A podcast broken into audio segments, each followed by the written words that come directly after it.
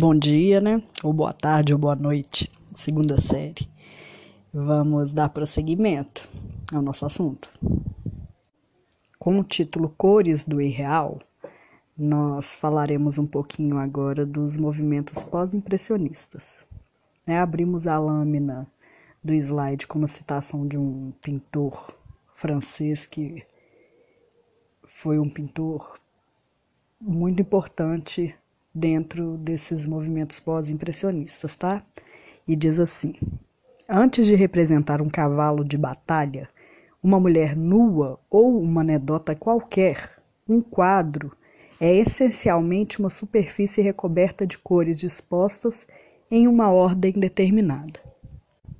Essa é uma frase conhecida, né, do Maurice Denis, onde ele quer dizer que a pintura não era mera cópia da realidade, mas sim uma transposição mágica, imaginativa, alegórica dessa realidade.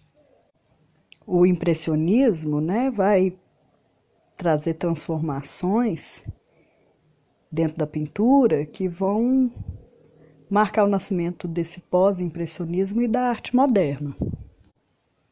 Né, que após uma certa euforia do racionalismo, do cientificismo e de outras correntes é, filosóficas, sociológicas que surgiram na Europa né, do século XIX, nas últimas décadas desse período né, surge uma desilusão e um desapontamento dos artistas né, diante do, do, desse fracasso dessas ideias desenvolvimentistas né, de uma tentativa frustrada de transformação de uma sociedade burguesa industrial.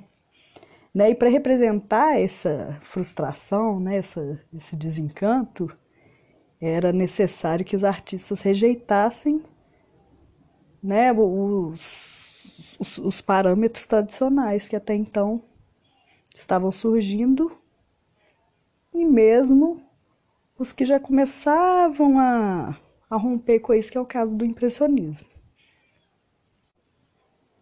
Eles começam a se opor a esse caráter sensorial do impressionismo.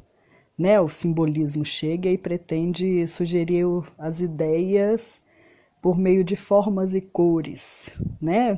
Surge a arte decorativa, o arte nouveau, que tenta romper com a questão da arte oficial, né? Cria formas orgânicas que nós vamos ver mais para frente com o Clint. Os simbolistas, né? Então vão entender que a arte deve ser uma síntese entre a percepção dos sentidos e, o, e a reflexão intelectual. Né? Vai ter que transcender a realidade aparente.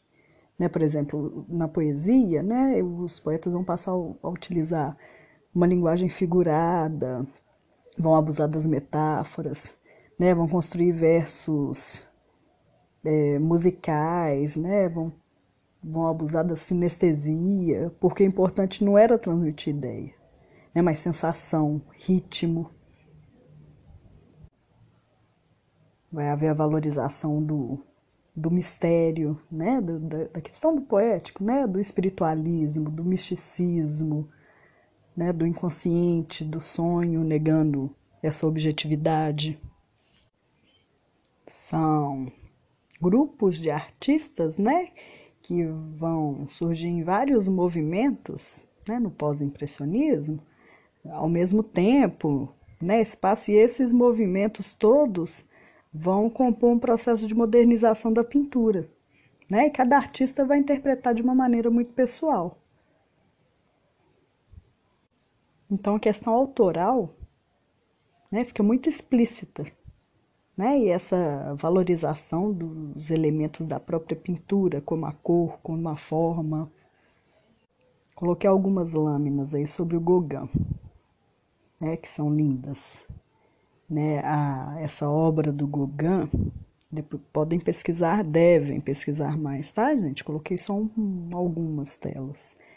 Né? Vai representar esse esforço é, do artista do Gauguin, né, no caso, para representar um mundo primitivo, ainda não tocado pela civilização, em um meio de, de rejeitar essa sociedade que começa a se urbanizar e modernizar cada vez mais, né, e muito intensamente.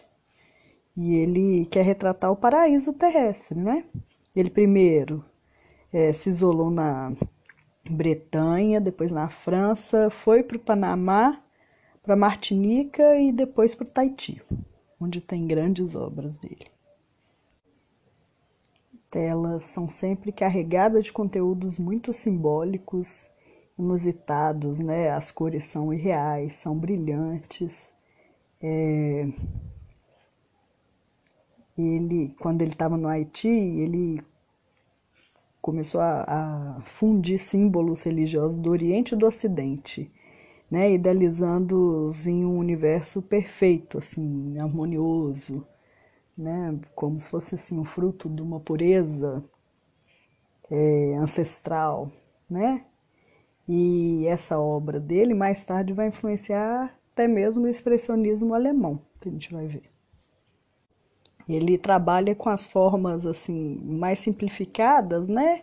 E sintetiza a representação da paisagem, das figuras em áreas de cor, né, que cria um mundo que não tem muito volume, que não tem relevo, né? A tela acaba se dividindo em camadas onde os motivos são inseridos ou as cenas que às vezes não são totalmente relacionados entre si, né? O que vai unir essa, essas cenas é a cor.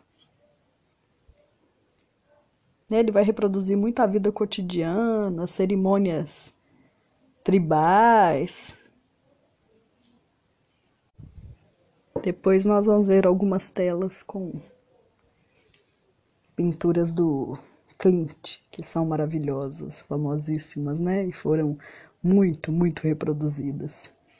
Tem a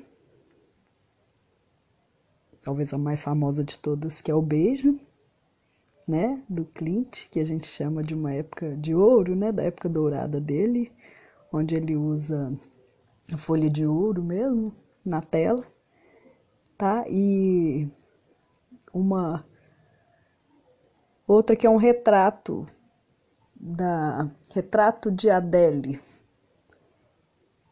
que era casada com um banqueiro prestigiado. Tá? E aí ele vai e representa essa Adele em um ambiente mais opressivo, assim, né? O dourado é o elemento fundamental. Né? E os elementos naturalistas, assim, o rosto, os ombros, a mão, vão ocupar um espaço mínimo da obra. Né? Ele vai dar uma importância maior à vestimenta do que a própria mulher, né? do que a própria Adele. E ele quer representar, né, através desse retrato, uma mulher enclausurada, né, por sua importância e riqueza, em uma espécie de prisão social, né? Era casada com um banqueiro. Tudo muito rebuscado, muito ornamentado, né?